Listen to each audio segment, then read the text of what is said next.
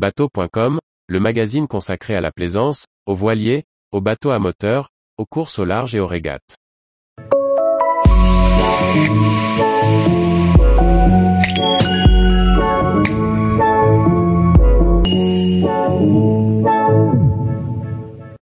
Salpa avant-garde 1.1, une vedette open méditerranéenne et moderne. Par Chloé Tortera. Coup d'essai pour Salpa avec une vedette open aux lignes modernes, offrant quatre couchages et tout l'équipement pour une croisière à bord. Avec ce modèle, le chantier espère concurrencer les constructeurs référents, Pardo Yacht, Fjord, Inuictus. Découverte d'un modèle qui mérite le détour. Le Salpa avant-garde 1.1 est le nouveau modèle Walkeron du chantier Salpa. Avec son étrave droite inversée baptisée Axe Beau, et ses lignes modernes, il s'inscrit dans la lignée des vedettes Open, à l'image de celle d'Inuictus, de Pardoyo ou encore de Fjord. Ce modèle de 11,20 mètres de long et 3,54 mètres de large se décline en version hors-bord, pouvant recevoir de 2 par 250 chevaux jusqu'à 2 par 350 chevaux, et en version inboard 2 par 270 chevaux. Le chantier prévoit également la possibilité d'intégrer une motorisation hybride avec un diesel de 350 chevaux complété par un moteur électrique de 25 kW. Il est d'ailleurs possible d'opter pour une version inboard et de la transformer plus tard en hybride de manière très simple. Le constructeur indique que l'avant-garde 1.1 consomme peu en vitesse de croisière, 2,9 L, 1000 à 23 nœuds, soit 66 L, heure pour la version hors-bord et 30 L, heure à 18 nœuds en diesel.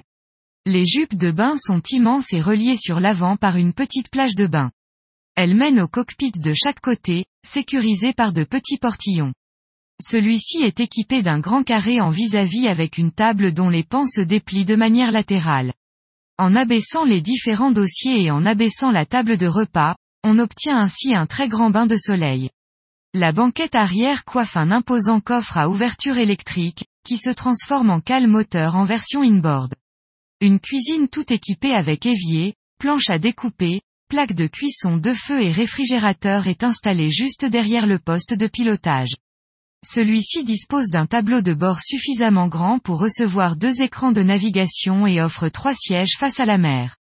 Chaque assise s'incline vers le bas pour piloter debout et faciliter le passage autour de la console, au mouillage par exemple. La plage avant, à laquelle on accède via de larges passes avant bien sécurisées par la hauteur de pavois et un balcon, accueille en son centre un bain de soleil avec dossier accolé à la console et protégé par des mains courantes. À l'avant, la large baille à mouillage permet aussi de stocker les parbattages. Le chantier a fait le choix d'un davier positionné au-dessus de l'étrave pour éviter tout risque d'accro. Le hardtop optionnel permet de protéger le poste de pilotage et vient en complément de biminis avant et arrière. Sous le pont, l'avant-garde 1.1 possède de généreux volumes. La pointe avant est aménagée astucieusement, mixant un lit double et une banquette en U.